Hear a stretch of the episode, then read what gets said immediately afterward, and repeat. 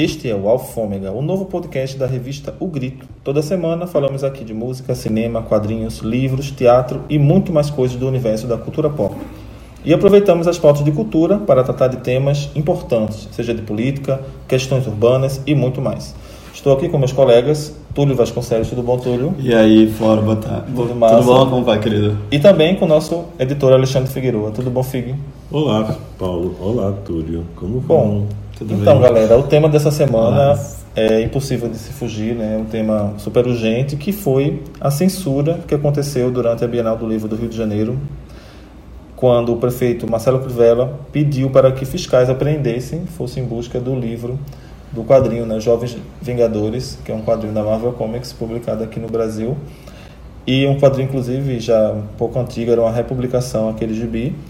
E causou uma comoção enorme por conta de um beijo gay que acontecia entre dois personagens, o Wicano e o Hulkling, vers- versões jovens dos Vingadores. E isso eh, dominou o noticiário político do momento e chegou até a, a ter um, uma, um revide grande por parte da própria Bienal, que entrou com medidas judiciais contra aquela contra esse episódio e também uma comoção da população e de todo mundo apoiando e criticando essa medida do Marcelo Crivella. E aí eu lanço essa pauta para vocês, assim, está acontecendo não só sobre esse episódio em si, mas está acontecendo um estado de censura no, na arte brasileira ou não?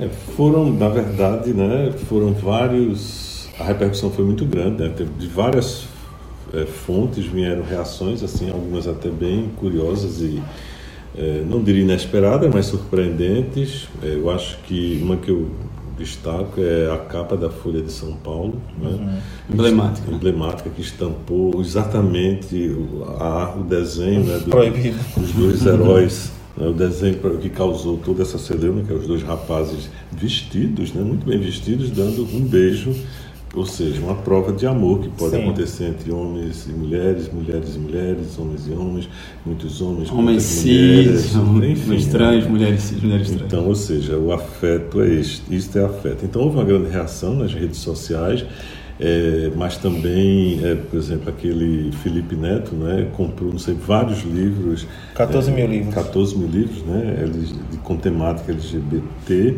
e colocou e distribuiu esses livros, né, teve, um, teve uma passeata dentro da Bienal com as pessoas, né, gritando contra a censura e é, isso vem continuando. Inclusive tem aparecido muitos memes, né, com é, mostrando exatamente que o discurso do Crivella que está em defesa das crianças e dos menores, no entanto, não age, não faz nenhuma ação é, social realmente, prometeu creches e essas creches não aparecem, ou seja, as crianças do Rio de Janeiro são vítimas da violência, sobretudo as crianças negras, pobres, estão abandonadas. Então isso é balela, né?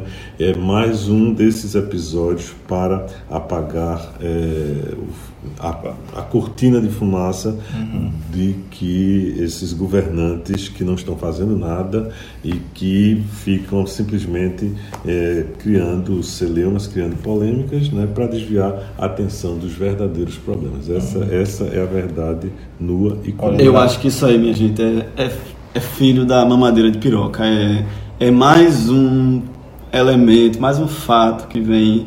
é, Já vem desde o ano passado, não é? Com esse, lá o episódio do Queer Museum, mesma coisa, né? Aquela censura que se tentou né, contra o artista lá com É, aquela eu- obra. Se você observar, não é uma coisa que vem assim do nada, né? Já vem se construindo essa onda, esse avanço dessa onda conservadora do Brasil que está atingindo tudo, inclusive as próprias e, artes. é, né? e, na verdade isso é, é típico de regimes totalitários, Sim. não é? independentes de, de direita ou de Sim, esquerda, a gente vê essa perseguição e as artes e a censura, ela existiu no- na Alemanha nazista, né? ela existiu, então, é, os expressionistas, por exemplo, era considerado uma arte decadente, né? e as exposições eh, tinham que de arte era considerado arte apenas aquilo que enlevava A própria origem do mundo só chegou no museu no, no século seguinte, né? É. Por exemplo, o próprio Colbert, no realismo, sofreu muito com, com as suas obras porque é, o, enfim, o movimento não aceitava né, aquilo que ele, que ele escreveu. Então, É, na época era considerado... Né, ele É. sofreu censura, se você for É, observar, por essa, é. Na verdade, sempre existiu algum tipo, alguns tipos de censura. Mas essas censuras no campo aliados ao campo político, elas são as mais, é, mais presentes, assim, porque elas são, elas terminam resultando em atos de força, né? porque já tem essa censura que está na, nas entrelinhas, né? Eu lembro o episódio de, do é, do Jerusalém Marie, por exemplo, de Godard, né, uhum. há muitos anos atrás que a Igreja Católica proibiu, né, interferiu e enfim, isso despertou atenção e muita uhum. gente, o filme rodou clandestinamente, talvez mais pessoas tenham assistido ao filme do que se ele tivesse entrado normalmente no cinema sem ter feito. A mesma coisa foi é, com relação a, essa, a esse episódio, porque disseram que o Crivella vai salvar o, o mercado editorial de quadrinhos, porque o, o, livro esgotou em 39 minutos, assim que abriu a exposição. Ele é um fenômeno, né? É, e, e, e, disseram que o, o Felipe Neto estava é, fazendo o que a Livraria Cultura e a Saraiva não conseguiam fazer, que era pagar os editores, né? comprar o livro e pagar. É. Então, assim, é, isso você falou, você, ele acaba atraindo mais atenção do que normalmente teria. Mas eu acho interessante um fato que é o seguinte, é, se compara muito esse Estado totalitário, tanto com outros episódios do Brasil, como também outros episódios do mundo, como você falou, o nazismo e tudo mais. Porém, na, tem... na União Soviética também, né, havia é. regras é, para arte é, os artistas eram perseguidos, os artistas Sim. independentes. Na própria é, Itália, né? O então, fascismo também. Mas, por um lado, eu vejo o seguinte: não, que, não claro que a gente também não vai olhar tudo pelo prisma do otimismo, que tudo está bem, as coisas estão malucas, estão fora uhum. da normalidade, mas, por outro lado, não é a ditadura, não é o assim, a gente não vive sob aquele momento, por exemplo, é, que Rivera foi derrotado. Ele foi derrotado publicamente assim no campo político porque ele acabou sofrendo assim ele teve um, mínimo de apoio do que ele esperaria e muito mais críticas e, e, e, STF, e um né? embate contra ele. Né? E teve, teve também um, uma, uma, perda jurídica. Ele não conseguiu, nem nas instâncias que ele tentou é, recolher o livro, até que o STF disse que não, é, aquilo era inconstitucional. O Brasil não tem, tem a liberdade de expressão garantida, tem também a que foi criminalizou a homofobia, então assim não tinha parâmetros nenhum para o que ele queria fazer. Então ao mesmo tempo que existe esse, esse, esse pessoal maluco, essa, essa tentativa de censura, ainda existem instituições minimamente funcionando para coibir esse tipo de, de coisa. Ou então instituições que eu digo, por exemplo, a Bienal, assim, é um, uma, um evento antiguíssimo, tem uma força, uma força política, se posicionou, também utilizou aquilo como um campo para se né, mostrar uhum. forte e foi... É, pegou essa briga para si e foi até o final. Então ao mesmo tempo é bom a gente também nem ser tão apocalíptico a ponto de que uhum. tudo, né? Mas, claro, tem que ficar vigilante, etc. Mas eu, é bom a gente também colocar, verificar em que ponto estamos uhum. para também a gente se não ficar esmorecendo, né? Essa resistência que aconteceu com o Felipe Neto, com a própria Bienal, mostra um pouco, para mim pelo menos, dá um pouco de esperança assim, de que essa resistência pelo menos ainda está dando resultado. É, eu, eu, eu, concordo com você, mas, mas veja bem, mas ao mesmo tempo, é, é há sinais, é, é, preocupante. Claro, não, é, isso aí com é certeza. muito preocupante porque... É aquilo que eu falei, um avanço de uma onda é, você tem, conservadora. Né? Você tem etapas desse processo, né? Ou seja, e, e, e os atores dessas, dessa censura, ele, está, ele está diluído, né? Então, no, durante o regime do regime militar, é, a censura era muito direcionada a questões de ordem política, né? era muito claro isso. Então, a, a, censura, claro que aí, quando eles tomaram pé, quando a censura se estabeleceu, eles se arvoraram, censuravam tudo, achavam que aquilo tinha algum risco para é, o regime. Né? E aí sempre tem esse discurso da família, o discurso é, de proteção, proteção aos, à moral, enfim. Só que é, durante a, a, a, ditadura assim, era bem claro né, de onde está partindo a censura. Hoje ela está, digamos assim, é, um pouco diluída, porque, por exemplo, o Queer Museum, por exemplo, né, aquela exposição, quem, quem iniciou foi o MBL. Né? Uhum. O MBL lá atrás, que era, foi um dos promotores do todo esse movimento social que resultou no impeachment de Dilma e, e, a chegada do Bolsonaro. Hoje o MBL já não não não briga já com é, com o PSL e com, e com o Bolsonaro. E aí, mas aí surgem outras vozes, e você não sabe, por exemplo, essa semana eu vi no Instagram que um espetáculo de, de uma companhia de bonecos, se eu não me engano, é, de Natal, né, que faz espetáculos baseados em Shakespeare, tava, é, e que discute questões de, de gênero, de adolescente, violência, uma série de coisas, que estava programado para ser exibido na Caixa Cultural e foi. Teve uma, uma teve, teve uma apresentação e depois a outra não teve. Não teve, foi cancelada essas apresentações. O Klaus de Shakespeare. É, o Klaus de Shakespeare. E agora você veja, aí você tem. É, então são essas pequenas censuras. E por trás disso, né, você tem aí um campo conservador que está hoje muito atrelado a o movimento neopentecostal, a essas igrejas evangélicas uhum. neopentecostais que ficam de alguma forma bombardeando, né, nas, não só no nível federal, mas municipal e estadual, como é o caso aqui do Recife, nós já tivemos vários episódios. A gente teve o episódio da travesti, né, daquela peça de Jesus, né, em Garanhuns, que envolveu o governo do Estado, prefeitura de Garanhuns e tudo mais. Né, você tem a, os parlamentares evangélicos que vivem pregando também é, medidas contra é, artistas, contra exposições, contra é, manifestações artísticas de uma maneira e geral. E outras religiões também, né? Você tem, você tem também o desmantelamento da Ancine, né? Uhum. que baseado, por exemplo, a suspensão do edital é, de séries, né, das séries por LGBTs. LGBTs. Você tem a suspensão de cotas né, de, da universidade, acho que era no, era no Pará, era no No Pará, uma universidade que tinha cotas para para LGBT na Bahia, né? Uhum. Acho que era na Bahia e foi, foram cortadas, né? Ou seja, aí você vê o próprio senhor aí que manda, né? Esse maluco que manda que está lá em Brasília, que vem diz claramente que vai financiar filmes evangélicos. Ou seja, então é, são muitas, é, muitas fontes né, de, de perseguição e que vai se disseminando. E a gente não sabe, isso é uma coisa que eu, eu penso, a, até que ponto esses grupos religiosos eles têm hoje um determinado, uma parcela muito grande de poder e o discurso, esse discurso de censura não está sendo feito para você nem para mim, está sendo feito para eles. Uhum.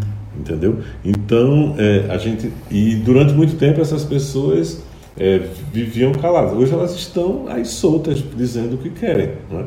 Então é, é, é, muito, muito preocupante nesse sentido. Eu também acho que um Brasil, um país tão grande, tão diverso, e como você colocou, vieram tantas vozes né, que discordaram e que, se, e que se manifestaram, mas a gente vê isso, mas isso, isto circula na nossa bolha, na nossa no nosso circuito de pessoas de classe média é, que são é, intelectualizadas, que tem, né, que defendem a liberdade de expressão. E, mas eu não sei até que ponto no meio popular, uhum. né, como é que está isso, porque o meio popular é muito, é muito fluido. A gente, infelizmente, a verdade é essa, há uma distância entre é, entre nós e, e, a grande maioria da população. Né? Então, e, e, que moral é essa? Como é que é essa forma, população... E, forma, e a forma que, como essa informação chega né, para esse público. E como né? eles estão vendo isso? Como é que eles estão vendo isso? Como é que eles estão analisando? Ou eles estão nem aí, não sabem nem que isso, que, que isso está acontecendo, entendeu? Enfim, então é muito, muito, é muito complicado, porque, veja bem, é, na época da ditadura tinha censura política, tinha censura social, mas é o período da porra chanchada. Então uhum. tem um momento que o cinema é, fazia é, os filmes assim a questão do, da moral e dos bons costumes não eram muito bem observados, por exemplo. Escapava muita coisa. Mas é, assim, não, né? então vai, entendeu? E, enquanto os filmes políticos questionavam as coisas, então é, é muito complexo essa, essas questões. Acho que ela sofreu mais, né? Nesse período foi mais né? É, a gente não sabe, entendeu? A gente, é que eu digo, é, é, são muitas fontes, de, são muitos ruídos, né? E uns se arvoram em defensores da, dessa moral, né? E, em, nome de, de, desse grupo, mas claro que eles não estão nem aí para moral coisa nenhuma, nem bom costume, uhum. eles querem é, é permanecer no poder, é um projeto de poder É, enfim, e isso é, é bom, é. o nacionalismo, toda, todas essas manifestações resultam em que nacionalismo. Eu vi, eu até aconselharia as pessoas que puderem ver, tem no YouTube, embora seja legendado em espanhol, um filme de, russo de 1965 chamado O Fascismo Ordinário, feito por um cineasta russo, Mikhail Ronin, mesmo que seja um cineasta soviético, dentro de uma certa lógica de um discurso alinhado com é, com a União Soviética naquele momento, nos anos 60, né, no, imed, uhum. imediatamente naquele período ainda de Guerra Fria, mas assim é muito, ele é muito lúcido. Então ele mostra, por exemplo, essa questão da, das artes, por exemplo. Ele, é, tem um texto bem irônico, né? É uma exposição de arte onde você tem só artistas é, que fazem louvor à figura de Hitler uhum. e aos ideais é, nazifascistas, uhum. entendeu? Uhum. E só tem retrato de Hitler, né?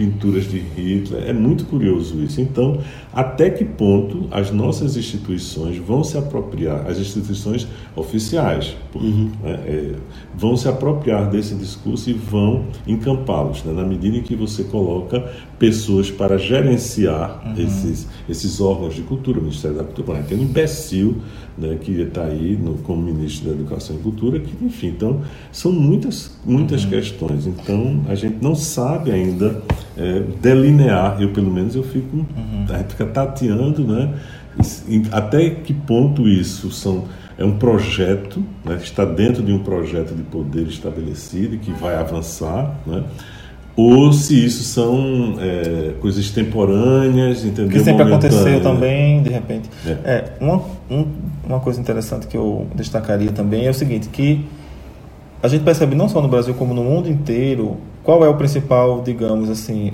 é, os, o grupo demonizado que sempre tem em determinado momento da história e atualmente são os, os LGBTs, assim, é, todo todo país, por exemplo, que vai caminhando para uma, uma direção muito de extrema direita ou então de uhum. totalitarismo, que é o caso, por exemplo, da ascensão de Putin nos anos 2010, qual foi o, o, o qual foi o principal alvo deles para ali atrair atenção para essa pauta de costumes em ordem de ninguém falar muito, por exemplo, da, do expansionismo dele, geopolítico, das, das brigas que ele começava a arrumar ali pelos vizinhos. Os gays. Ele conseguiu a aprovação de uma lei anti-propaganda gay, que as pessoas não podiam se beijar na rua, você não podia ter filmes, jornalismo, nada que divulgasse de qualquer maneira os LGBTs. Isso aí causa muita repercussão no mundo inteiro, chegaram até a cogitar fazer sanções contra ele em relação a isso. Mas a lei continua. Primeiro foi aprovada em poucas, em poucas cidades, depois para o Brasil todo. Então, eu percebo que existe muito no Brasil, assim, começando bem pouquinho em pouquinho, esse mesmo discurso. Então, uhum. é, há muito medo, por exemplo, sobretudo entre as organizações. Eu já conversei com pessoas que ligadas a organizações é, que lutam pelos direitos LGBTI+, que temem é, uma, um, uma, um revide muito forte em relação a esse, a, a esse grupo, sobretudo caso a pauta política econômica de Bolsonaro comece a perder força e, ou, ou comece a, a, sair um pouco do controle, o ataque principal, como você falou, nessa cortina de fumaça vai ser esse ataque aos LGBTs, que por um lado, independente de Bolsonaro ou não, nunca foi muito bem aceita pela população, por uma parte da população, sobretudo pelos, por essa ascensão neopentecostal, com relação aos direitos conquistados a muito custo, como foi o caso do, do casamento LGBT, como foi o caso do nome social das, das pessoas trans, como foi o caso de é, a gente teve agora recentemente a primeira transexual servidora pública aposentada. Então são muitos, muitas conquistas, conquistas é. que tiveram que ser engolidas a seco por uma parcela super conservadora que nunca aceitou. Então agora eles se veem é, como representados por esse povo doido que que está aí para poder uhum. conseguir essas, é, avançar nessa onda de ódio, né? Então eu temo muito por isso, assim, começar, esse caso do Gibi foi um deles, mas de, daqui a pouco isso passar a ser algo bem mais forte no ponto, no ponto de vista de tentarem aprovar algum tipo de lei, é, dizer que é, que é proibido casas gays adotarem, enfim, é uma é série de coisas assim que são pior do que pauta é, de costumes. É, é, é uma pauta política seríssima, que vai mexer com a vida de milhões de pessoas no, no Brasil. É, é, vamos, é, isso é um alerta para todos, né, ficarem atentos, né, e eu acho que é importante, como você colocou, é denunciar, né, é denunciar e para as redes sociais. criminalização, sempre, a homofobia é crime. Sempre haver de imediato, não deixar a coisa passar, porque se deixar e talvez a esperança venha que o mundo também dá, tem seus lá, por exemplo, em Sarajevo, né, teve a primeira parada é, é, da diversidade, né? contra foi proibida, tudinho, mas o pessoal foi para a rua com as bandeiras LGBT e tudo mais. Tudo bem que ela na Croácia, é, uhum. é, na, na, na, Sarajevo, Sarajevo é, é, na Bósnia. Na Bósnia Herzegovina. É, bem distante, mas assim, é que né, esse movimento é, é, grande. Mas, e a censura também não atinge só a população LGBTQ, né?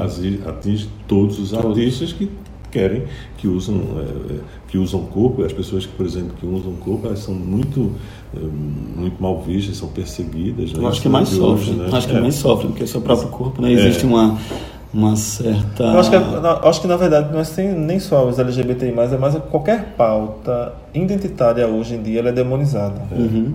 E qualquer, qualquer tipo, do negro, mulher, LGBTI, mas uhum. qualquer uma hoje porque indígenas, né? indígena né? é como se fosse assim um, um, uma coisa é, fora da padronagem é, branca, branca, classe média cristã cristã vai ser perseguida e vai ser vista com maus olhos enfim é uma coisa assim que é, e essa censura, esse tipo de censura de que, que cujas origens vêm dessas é, nessa onda conservadora religiosa é, é se igualar a países por exemplo como os países muçulmanos né que infelizmente né, a, a ah, cultura árabe é riquíssima, é, agora, belíssima e sofre pois é, né, perseguição eu, e sanção desse, dos seus dirigentes é, também. E pior que não é nem só os árabes, a gente fala muito do, do Oriente Médio dos árabes, porém outras sociedades super conservadoras e homofóbicas que estão aí, a gente acha tudo maravilhoso, por exemplo o Japão.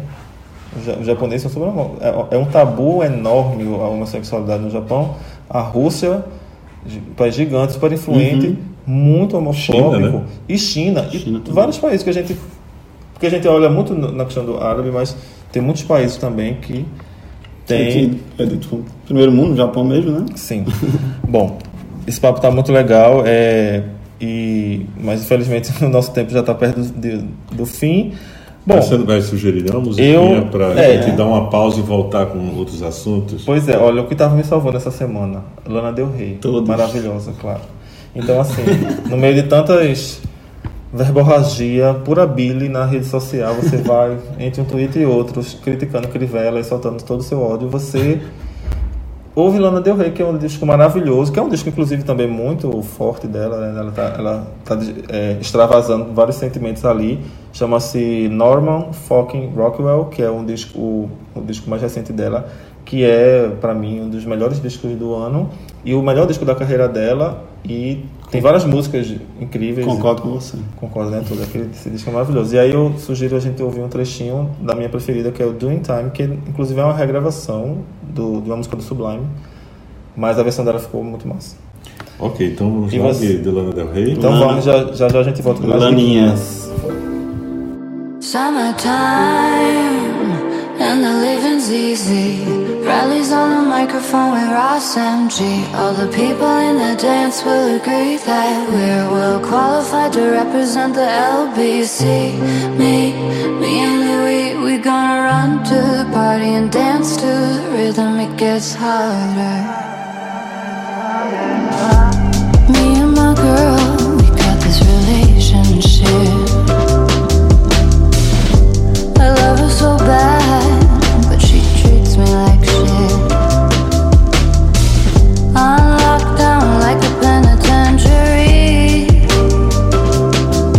There's a loving all over And when she gets home There's none left for me.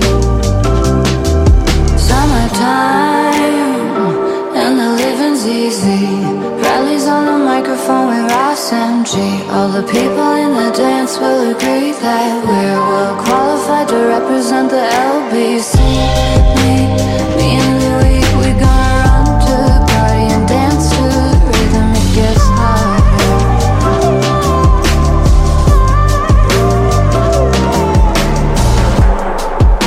take this veil from off my eyes. My burning sun will someday rise. So what am I gonna be doing for a while? Said I'm gonna play with myself. Show them how we come off the shelf. Summertime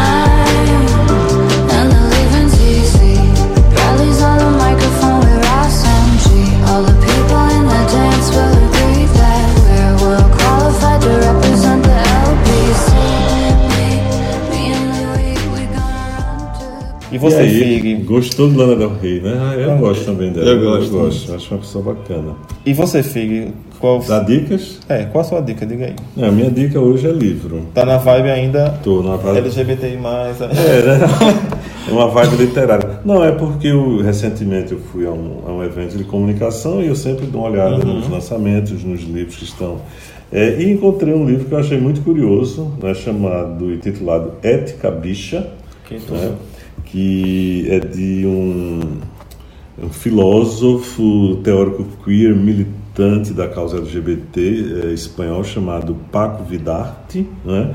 e ele foi o responsável pela introdução da, dos estudos de gênero nas universidades espanholas. Ele já é falecido, ele faleceu em 2008, consequências eh, do- de infecção do, por HIV, mas ele deixou um livro, esse livro, é- tem outros trabalhos, mas esse livro me chamou a atenção e eu estou lendo assim com muita curiosidade, porque ele eh, ponto, trouxe ele porque ele pontua, eu acho que faz, estabelece um, um diálogo Sim. com, com essa temática que a gente viu aí da censura, né, que ele, o, o subtítulo, né, Proclamações Libertárias para uma Militância LGBTQ. É um livro que não é um livro teórico, conceitual, mas é um livro Uma leitura bem- leve, fácil. não, é uma leitura de desabafo. Na verdade, não é leve. É um Certo. pouco. É uma pedrada. É uma pedrada, assim, ele se questionando. dizendo, É um pensamento que flui e ele questiona exatamente.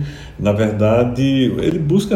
Um, para se defender dessas censuras, dessas perseguições, ele advoga, né, ele defende que a gente tem que buscar, quer dizer, o, o- a, a comunidade LGBTQ tem que ser mais, mais radical, radicalizar no certo sentido, porque o que ele coloca aí, eu acho que é muito claro, é que essa homofobia ela está presente em todo canto, em todas as instituições, nas artes, no, nas as religiões, enfim. Então ele, ele ele discute isso, ele questiona exatamente como é que é, qual é- deve ser a atuação para se ter realmente uma liberdade, né? Então de deixar de se seguir uma heteronormatividade, né? Ou seja, se você é hétero e, e- e- tem defende é, são coisas, mas você não pode obrigar as pessoas que não são heteros a, ter a mesmo padrão, né? Essa normatização, essa heteronormatização, e ele vai muito de encontro é, de encontro a isso. E ele vai dizer isso, está na, na, nos jornais, na crítica de cinema. Outro dia a gente estava conversando com o André Antônio, né, que é do Surto de Deslumbramento, Realizador, que sim, é, que é realizador. Eu lembrei né, dele porque ela você falou. é, LGBTQ, não é que ele fala disso, né? Ele diz assim, olha, é, A gente sente tem- diferente, É, percebe é, diferente. a- você não vê uma crítica. é, os filmes LGBT que tem, recebem uma crítica sempre. Nós não temos voz, né? Quer dizer, as trans, no, é, os gays, as lésbicas, elas não têm um poder de, de falar e dizer as coisas. É sempre o olhar vindo por esse, via essas instituições. E, o- e o Ética Bicha vai Ó, nessa direção. Engraçado que o Paco Vidarte, eu abri aqui um trecho do livro dele, no capítulo 7, que fala assim: Acabou a fala mansa. E aí ele coloca uma frase do Pedro Lemebel que coloca: Não dou a outra face. Dou o cu, companheiro. É, é bem por aí, é bem. Cu- Curto e grosso. Ele joga pesado. E é fácil encontrar o livro? Tem, já tá, né? tem nas livrarias. Bom, hoje em dia você compra Tranquilo. pelo- pela internet. É um, é um lançamento recente da, é, de uma editora que está lançando essas obras.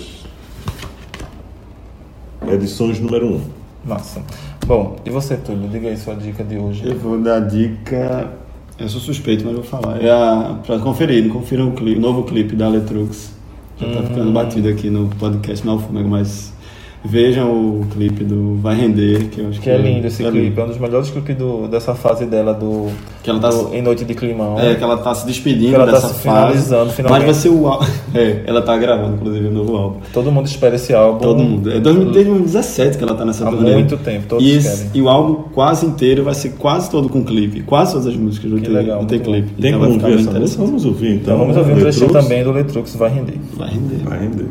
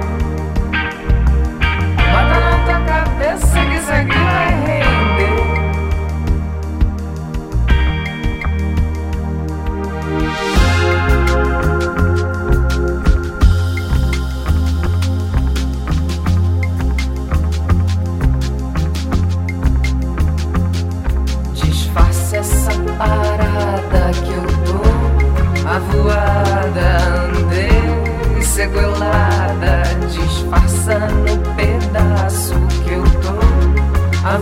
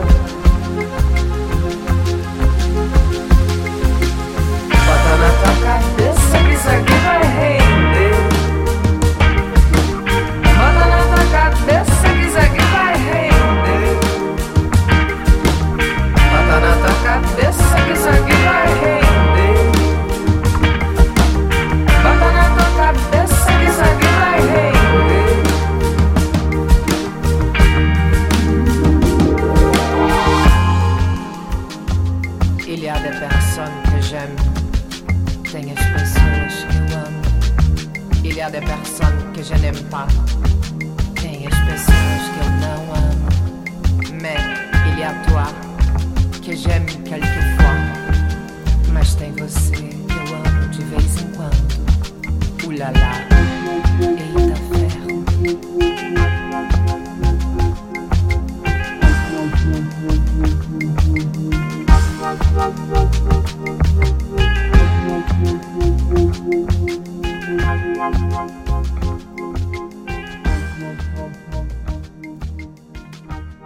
Bom, depois do Letrux, que a gente ama, né? Nós vamos agora então é o nosso momento de poesia. Poesia.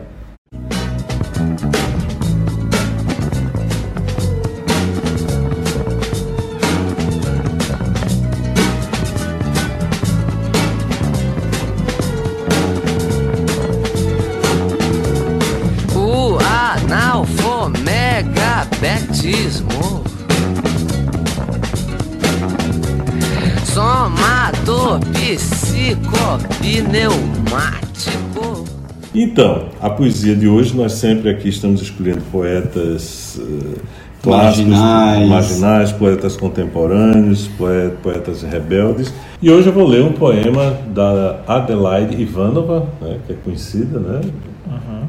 E que se intitula A Porca. A escrivã é uma pessoa e está curiosa. Como são curiosas as pessoas. Pergunta-me por que bebi tanto. Não respondi. Mas sei que a gente bebe para morrer sem ter que morrer muito. Pergunta-me por que não gritei já que não estava amordaçada. Não respondi. Mas sei que já se nasce com a mordaça. A escrivã de camisa branca engomada é excelente funcionária e datilógrafa. Me lembra muito uma música, um animal, não lembro qual. Muito bom. Esse livro está presente na coletânea. 50 poemas de revolta da Companhia das Letras. É isso aí, Fica a pessoal. reflexão, né? Então, é, esse programa chega ao fim. Esse podcast ele pode ser acessado em várias plataformas de streaming, como Spotify e o Deezer, e também através do nosso site revistogrito.com. Acesse nosso site para curtir notícias, novas músicas, vídeos. E a também tá temos a gente entrevistas. tá em todas as redes sociais, Estamos em todas as redes sociais. Nos Facebook, sigam por lá também. Mandem sugestões também aqui pra gente bater nosso papo no podcast Alfômega. É, Não esquecer também a colaboração na edição de Jonathan Oliveira. É isso aí. E também que nosso podcast vai ao ar toda sexta-feira, finalzinho ali da tarde, início da noite. E divulguem também esse novo podcast da Revista o Grito, para quem ainda não conhece. Toda semana vamos falar aqui de um tema, comentar um pouco o noticiário do dia e também dar dicas de livros, filmes, eh, poesia e também falar um pouco de. eh, e ler alguns poemas aqui também, poemas sobretudo marginais. É isso, pessoal. Valeu, obrigado. Túlio, Fig. Obrigado. Bom Tchau, final de semana. semana Tchau, que vem. gente. Até Tchau. semana que vem.